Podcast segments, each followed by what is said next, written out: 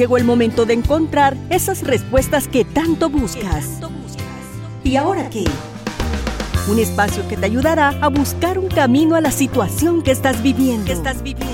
¿Tienes conflictos personales, internos, con tu familia, tus hijos, amigos, compañeros de trabajo? Es el momento de escucharnos, donde desde la fe te mostraremos el camino que se necesita para salir de la oscuridad.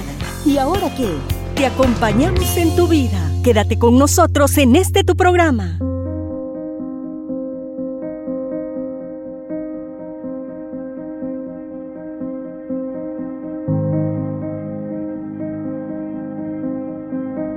Sabemos que cada historia tiene dos puntos de vista y más cuando involucran una pareja. Hay una manera en que la esposa ve la situación, pero habría que ver también cómo lo ve su esposo. ¿Qué mueve a la esposa? ¿Qué mueve al esposo? Así que en este espacio hoy vamos a dar una respuesta, más que dar una respuesta, vamos a acompañar a una hermana que nos ha dicho, estoy casada, mi esposo tuvo que salir a otro país por un periodo de trabajo de dos meses, a regresar a casa, ya no quiere estar conmigo. Me insulta, y se ha ido a dormir a otra habitación. Hermana, ¿qué hago? Ya que tenemos hijos y ellos se están dando cuenta de la situación. Así que para esta hermana acompañándola en este momento, tenemos algunos consejos sobre lo que ella puede ir haciendo. Y si está tú mirando este video, puede ser que algo se asemeje a tu necesidad a tu situación. Así que queremos acompañarte desde la cercanía del corazón y en el nombre de Jesús a este espacio. Y ahora, ¿qué? Ya regresamos.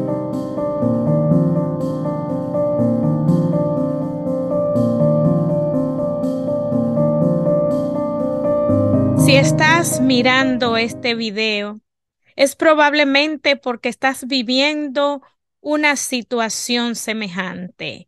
Quizá tu esposo se ha alejado un tiempo, se fue por motivo de trabajo a otro estado, a otro país, y ahora sientes que a cierta distancia, que hay separación, que no es el mismo. Así que si este video es para ti o para alguien que conoce, compártelo. Para esta hermana que nos escribe, que nos ha contactado a través de las redes sociales, es importante que sepas que lamento, lamentamos mucho la situación que estás viviendo. Debe ser terriblemente dolorosa, pero es importante recordar que tú no estás sola que Dios vela por ti, pero que también hay hermanos y hermanas dispuestos a acompañarte, a escucharte, a caminar contigo y sobre todo a rezar por ti. Lo primero que debes hacer es hablar con tu esposo, tratar de entender cómo se siente, por qué actúa así, tratar de no ponerte ni en actitud de ataque ni a la defensiva. Simplemente escucha porque puede ser que él tenga algo que decir. Es importante que puedan hablar abierta y honestamente. Pero si tu esposo se niega a hablar, puedes ir buscando ayuda de consejería familiar. Acércate a la parroquia más cercana, busca un sacerdote quizá que, que haya estudiado psicología o que se haya... Em, haya tenido una preparación y formación en el campo de la pastoral familiar y ponle eh, de conocimiento esta situación que está pasando para que partamos de ahí y vayas teniendo una luz en el camino. Tanto los profesionales de consejería familiar como un sacerdote que haya trabajado esta pastoral de la familia puede ayudarte grandemente en la búsqueda de esta luz, de esta solución y en la restauración posible de tu matrimonio. También es importante que te cuides a ti misma. Busca ayuda de familiares, de amigos, comparte con amigos, con familiares, con un ministerio en la iglesia. Es importante que cuide tu persona, tu bienestar emocional, que duermas, que comas bien, que hagas ejercicio, que te preocupes también por ti misma para poder hacer frente a la situación que estás viviendo. No te culpes a ti misma por los sentimientos o lo que está viviendo tu esposo. En resumen, si estás viviendo una situación de rechazo de tu esposo, es bueno que no involucre a los niños en la etapa de adolescencia. Ellos pueden ser afectados grandemente por la situación que tú y tu esposo están viviendo dentro de su matrimonio y como adultos. Trata de guardarlos, de protegerlos. También es importante que si tu esposo se niega a una ayuda y consejería familiar, vaya tú en búsqueda para encontrar cuál debe ser el paso y las acciones a tomar para que esta situación no escale y llegue a una situación de violencia, de enfrentamiento y de posible daño para ambos y para los niños. Busca la ayuda, pero sobre todo, en la misma medida que vas buscando la ayuda, debe ser una mujer de oración, pelear la batalla no contra la carne, sino contra las fuerzas espirituales que atentan contra el bienestar de la familia.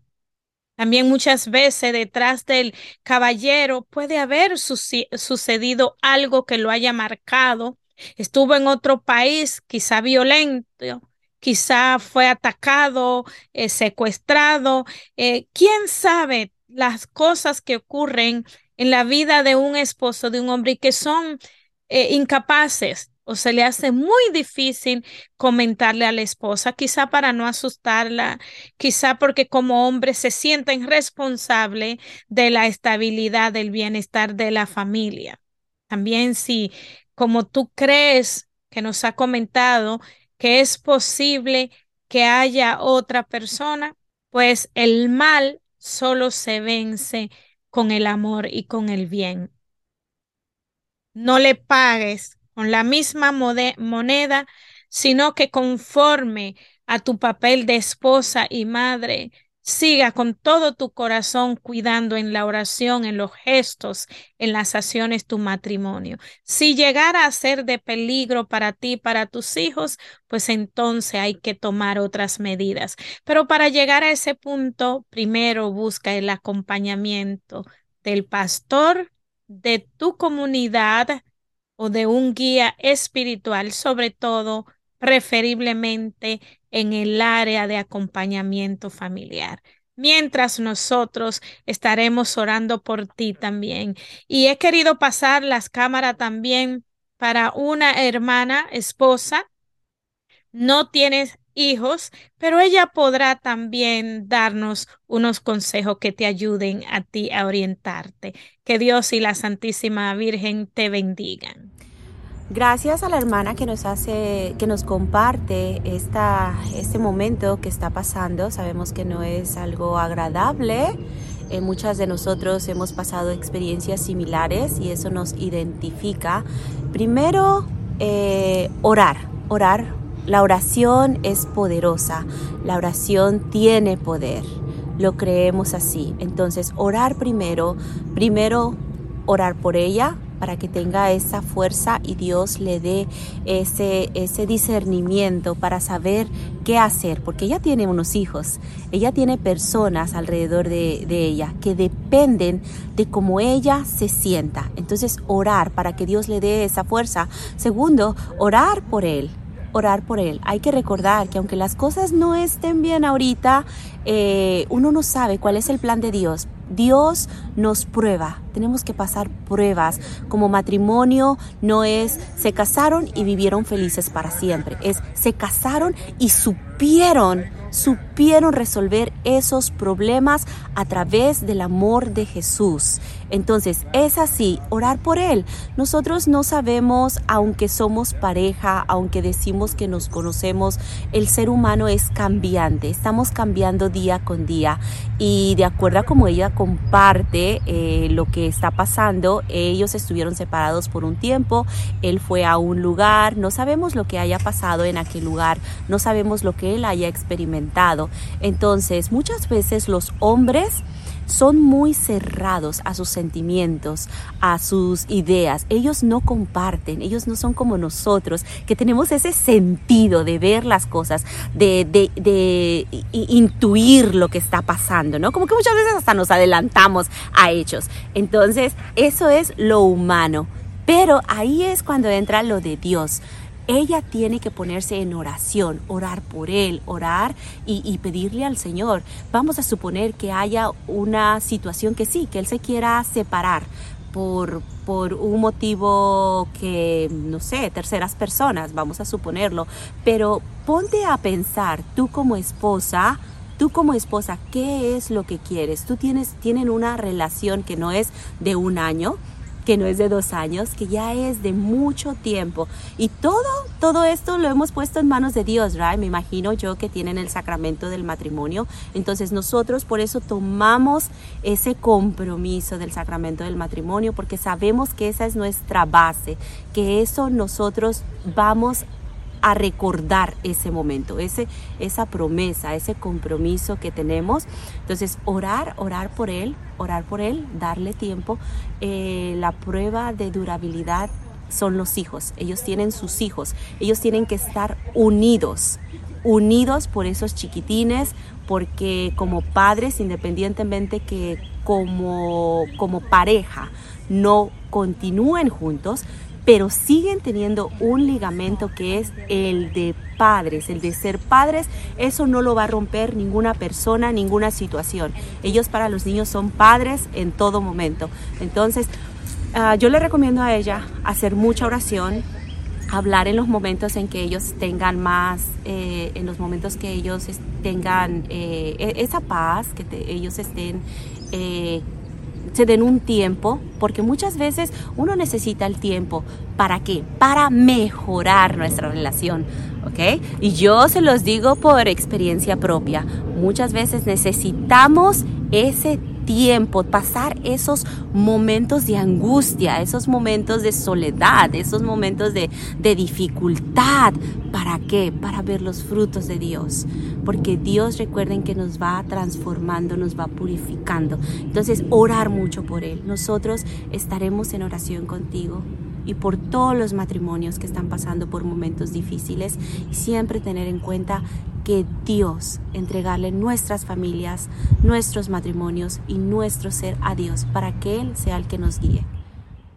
Muy bien, gracias Aracelis por ayudarnos en estos momentos con estos consejos y ponemos a esta hermana y a ti que está mirando este video que puedes tener problemas familiares, las reguardamos pidiéndole al Señor a través de la oración una bendición y un cuidado especial para ustedes. Nosotros volvemos a encontrarnos en otro momento en ¿Y ahora qué? Tu hermana Odali Susana. Bendiciones.